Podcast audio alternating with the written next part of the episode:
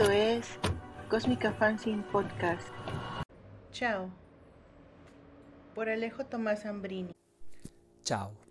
Los únicos informados de su existencia éramos mamá y yo, Francisco también, pero unos meses atrás él se había mudado a un departamento que le había prestado la patrona de mamá Norma, en la zona de Caballito.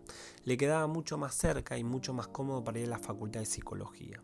Al principio nos costó estar sin su presencia, ya que él se encargaba de detalles minuciosos, de los que nosotros no teníamos ni la menor idea. Mamá trabajaba todo el día por aquel entonces y yo era, era chico. Tenía 14 años. La memoria es tramposa, quizás unos 15.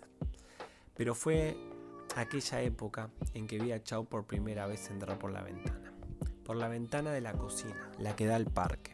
Se movía en forma pausada, miraba todo con sus ojos de linces y movía su risita despacio, muy despacio.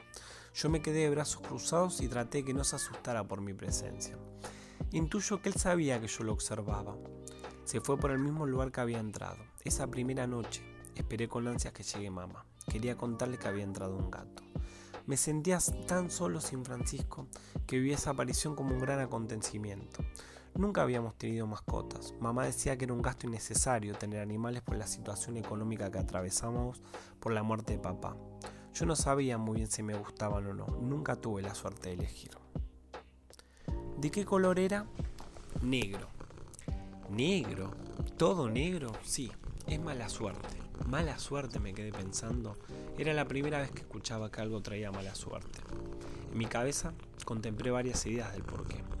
Lo primero que se me ocurrió fue que el color negro era sucio, oscuro y a nadie le gustaban las cosas negras.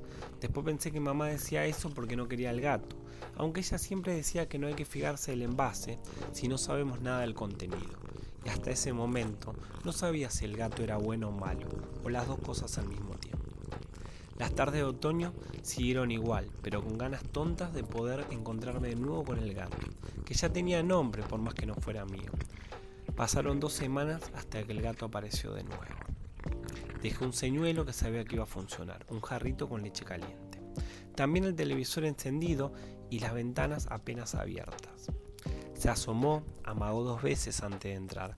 Esperé escondido debajo de la mesa con las piernas cruzadas. Su cola rígida, sus orejas quietas y su andar resplandeciente llegaron hasta mí. Nos miramos y en el instante que parpadeó el último rayo de sol nos escapamos. Mis ojos se volvieron amarillos, mi pelaje de un color blanco y una mancha marrón que creció en mi nariz. Sé que Francisco sigue estudiando psicología en la facultad, que mamá me extraña mucho y que los gatos no dan mala suerte. También sé que ya no estoy más solo.